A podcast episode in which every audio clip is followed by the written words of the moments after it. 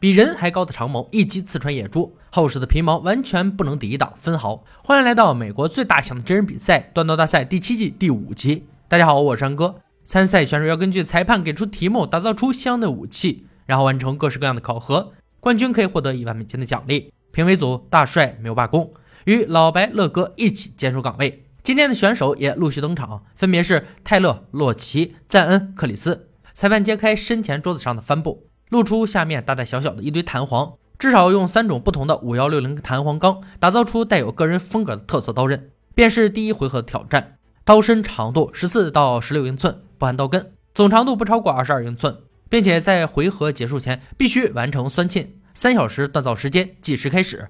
赞恩的策略很简单，将弹簧裁切融合，再断接成刀刃，最后赢得比赛，轻松写意，跟绕着玩一样。制作手法是大马士革金属罐，与正常流程不同。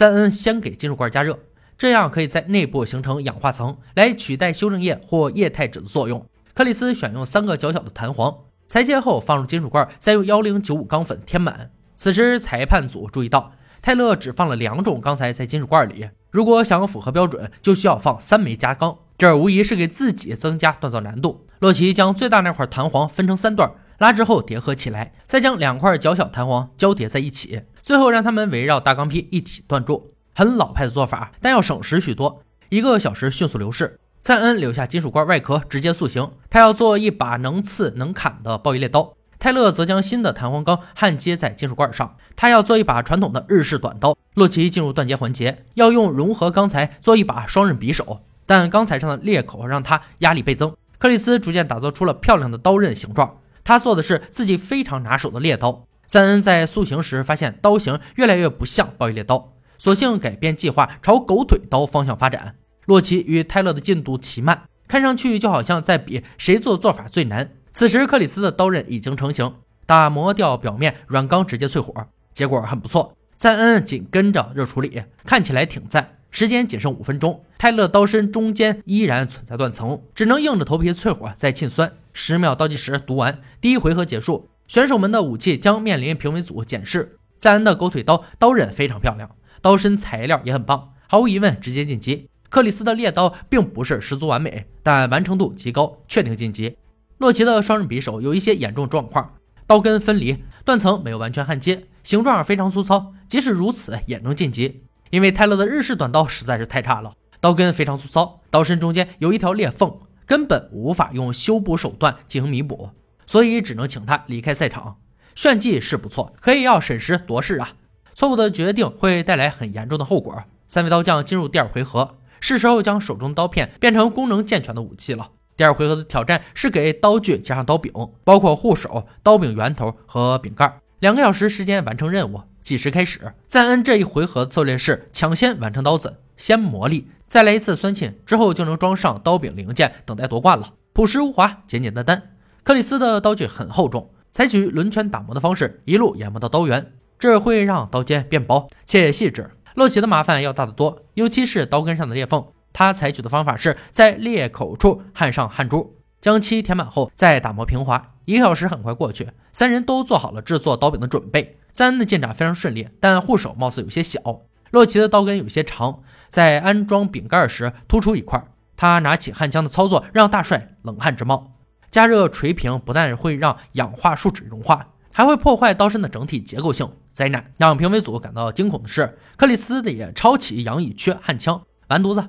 又轮到这俩人比谁更差了。好在赞恩没有这么做，他的每一步都严谨且专业。裁判十秒倒计时响起，第二回合结束。大帅率先进场，开启强度测试。他要用刺砍油桶的方式来检测刀尖、刃口以及武器的整体结构。克里斯的猎刀先来，将刀子放在油桶上，用棒槌奋力锤击，刀尖深深刺入桶内，紧跟着再对桶边全力劈砍。完成这些操作后，刀尖掉了一小块。刃口只有十克的部分受损，整体结构依然牢固，很好。塞恩的狗腿刀紧随其后，几记重锤后再深砍数刀，油桶上的痕迹相当明显。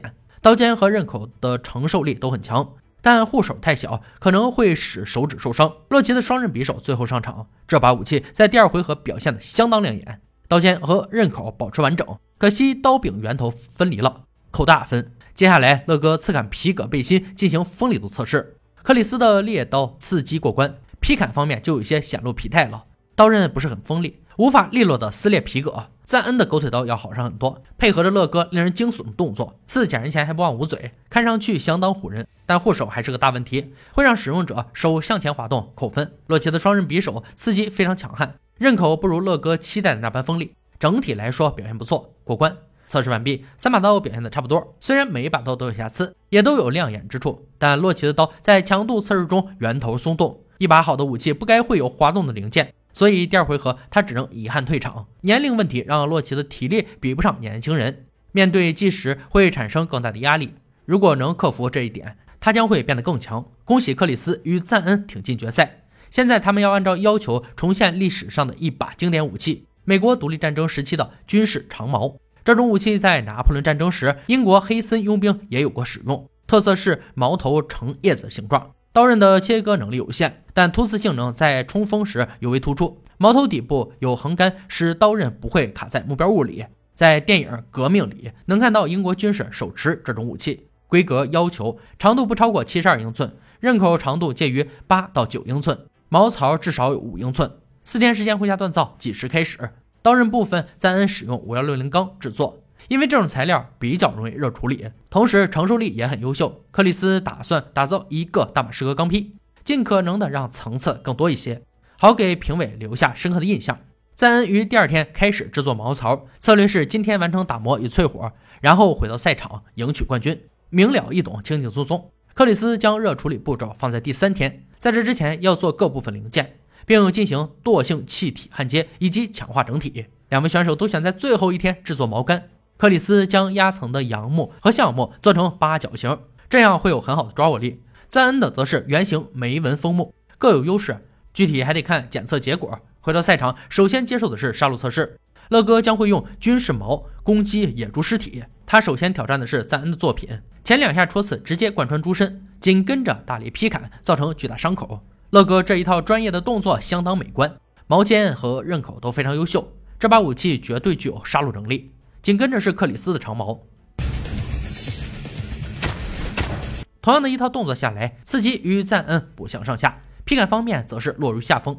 整体来说还算不错，合格。接下来老白进行强度测试，他将用空气枪来激发长矛射向木墙，还是赞恩先来？这段非常过瘾，大家自行观赏。Three, two, one, fire！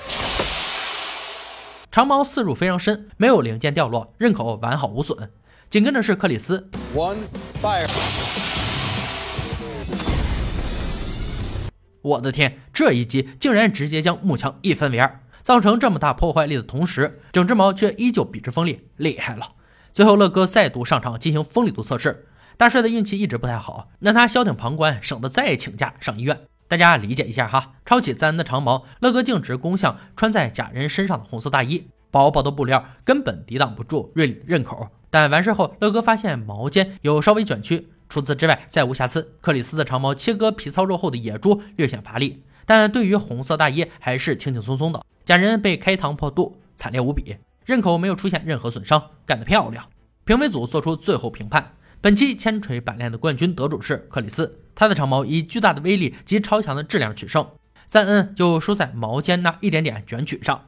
高手对决着实精彩，让我们恭喜克里斯！以上就是锻刀大赛第七季第五集的内容。本集节目组给我们带来了军事长矛，一般是作为军官的荣誉武器，使用标志性军官的身份，最长可达三米，也就有刺激功能。排队枪毙时，也可以把士兵堆成一条线维持军纪。英军的护旗士官、上尉、中士在拿破仑战争期间扛着大家伙，军士长一般不带，只带一把剑。拿破仑战争时期，军官一般不携带这玩意儿。长矛在七年战争时期大量使用。整个十八世纪的英国、俄国、法国、普鲁士、美国大陆军都装配这种东西，但在美国独立战争开始后不久，英军的军官就被迫放下长矛，因为这等于告诉美国狙击手：“我是头头，快来打我。”矛杆类的武器在一八三零年退出英军现役，因为用处实在是太小了。好了，今天解说到这里吧，我们下期再见。